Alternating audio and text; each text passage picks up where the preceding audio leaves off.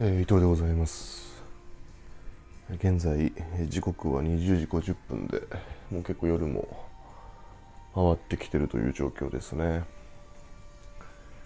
今日はちょっと音楽聴きながらやっててただなんかこのラジオトークその著作権とかが抵触するようなものは流せないのでちょっと音があんまりにも大きいようだったらちょっと考えますけども。多分そんなにマイクがそんなに環境音を拾わないので大丈夫かななんて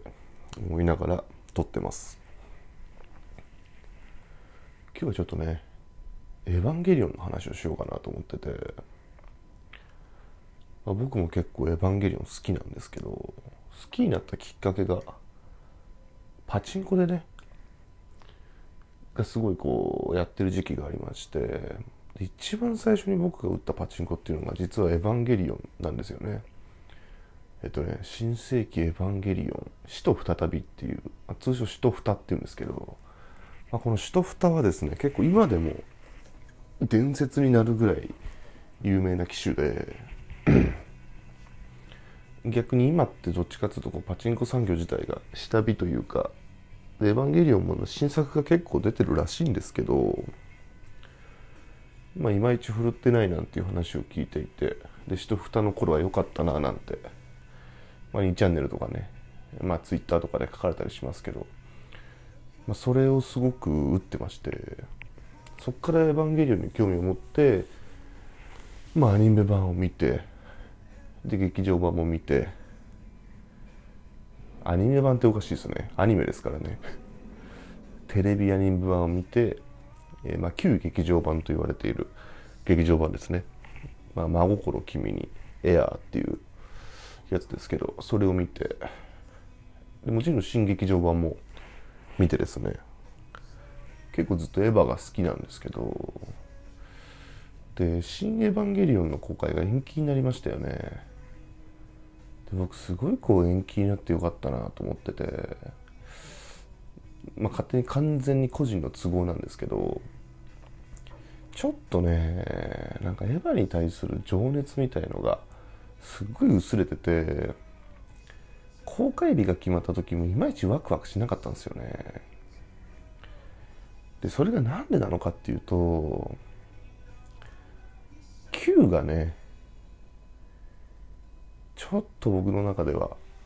出来としてはなかったっていうかうんなんていうのかな、まあ、かなり期待は裏切られたんですよね Q で。で僕 Q って実は1回しか見てないんですよ。劇場で1回しか見てなくてブルーレイディスク買ったんですけど結局見なかったんですよね。見なかったしあの今ってその Amazon プライムとか Netflix とかで見れたりするんですけどでも結局見なかったんですよね。で何て言うのかななんか Q があんまり面白くないっていうとなんかにわかみたいな風潮って結構ないですか？なんか割とインターネットを中心にというかあると思うんですよね。まあ歯がすごくエンタメに振り切っていて面白かったんでまあその反動でみたいな、まあ、にわかが増えたことによってね給の評価が下がってるみたいな言い方をするんですけどうんなんかねそのなんか、うん、その言論もあんまり好きじゃないですね。僕も結局テレビアニメ版からずっと見てきていてでまあ「シン・ゴジラ」見たりとかまあ庵野作品割と見てきてるんですけど何て言うのかな。そのねなんか2というかマニアがその商業的なエンタメ感みたいのを否定する感じがすごい気持ち悪くてあの結構ああいう「エヴァンゲリオン」にしてもそうですしあと、まあ、ダークナイトっていう映画があるんですけどこういう割と信者がいるような映画っていうのは、まあ、合う人には合うし合わない人には全然合わないっていうような作品だと思うんですけどまあねでもね結局のところ商業作品であってそのある程度のところまではその監督とか制作者のマスターベーションを許容できるんですけどちょっと度を超えてくるとさすがにどうなのかなって思うしあとなんかね裏張りな気がしたんですよねすごい。その結局歯が歯をすごくこうエンタメ寄りに振り切って作ってそれがまあめちゃくちゃ評価が良かったと。あの商業的に成功を収めたし評価がすごくいいっていうものをなんかね素直に受け入れられないその安野の天の弱さというかうんまあ安野だけじゃないんでしょうけどその作ってる人たちのその要は見てる者たちの望んでるものを作らないぞっていうそのそこのなんだろうな一個の成功体験みたいのをあえて壊すことによってあの衝撃を与えてやろうみたいなところが少し透けて見えたというかあのうんちょっと嫌でしたねあれは。で結局歯の一番最後に入った次回予告と全然違うものが流れたわけですよ。でそれをなぜこの次回予告と全く違ったのかを考察とかってやってるんですけどなんかそこまでいくとなんかちょっとついていけないというかうんなんかそんなのって制作者が後でそこの答え合わせをしてくれるならいいんですけどおそらくこれまでの感じで言うと絶対ネタばらしなんてないしうん。そこってなんかそのファンの考察に委ねるみたいな。その割合があまりにも大きすぎるんですよね。それが僕が結構 Q を受け入れられなかった受け入れられなかった理由なのかなと思ってますね。うん。なんかちょっと何て言うのかな。結局テレビアニメ版とかも批判のもとに終わっていて。でおそらく「真心君に」と「エアーも」まあ後になって評価されて多分公開当時とかって結構叩かれたと思うんですよね。でなんだろうな。その一度終わってる題材をあえてもう一回描くっていうのって何て言うのかな。それってなんか視聴者というか見てる人たちへの責任だと思うんですよね。制作者制作者としての。だから昔村上春樹が「ねじ巻き鳥クロニクル」っていう小説を出した時に、まあ、1巻と2巻しか出てなかったんですけど、まあ、後に3巻を出すんですよ。で正直3巻ってあのまあ人によると思うんですけど僕からするとちょっと打足というかなんかその1巻と2巻の補完的な内容なんですよね3巻が。で個人的にはいらないかなって思ったんですけどでもそれに対して村上春樹が後にコメント出すんですよね。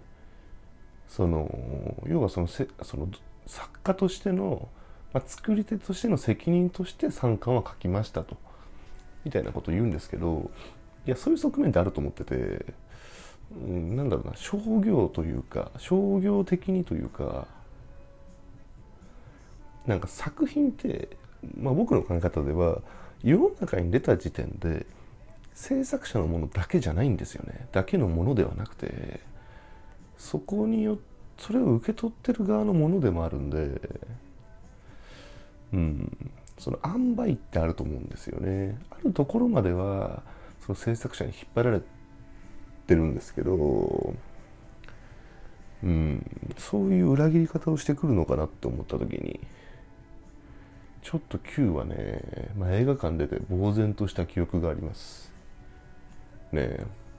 うん。でまあ正直1回しか見てないんでここまで批判するのもどうかなと思うんですけど、本当はねもうちょっと何回か見てまあ、しっかり考察とかもしていきたいんですけど、まあ、なかなかそういう気持ちになれなかったですね。あのクオリティは。ブンガーとかねもう全然いらないからいらないし新キャラもいらないしあの状態で。うん。で新キャラたちがなんか活躍したのかっていうと別にそうでもないしいやいやそれは最後の「新エヴァンゲリオン」で複製になってるって言われても出るのに何年もかかってるし。うんちょっとねいくらそれを擁護する勢がああだこうだ言ったところでもうあの情熱でこれ僕だけじゃないと思うんですよね。多分あれで気持ちが離れた人って結構いて。うん、でそういう人たちも惰性的に「新エヴァンゲリオン」見るんですけど多分。どこまであの Q を見に行こうっていう時のテンションに戻せるかってことですよね。Q なんて本当にもうすぐ見なきゃいけないと思いましたからね。うん。だからちょっと「新エヴァンゲリオンね」最後大団円で終われるといいなと思いますね。だから別にハッピーエンドにしろとは言わないんですけど意味のあるバッドエンドにしてほしいんですよ。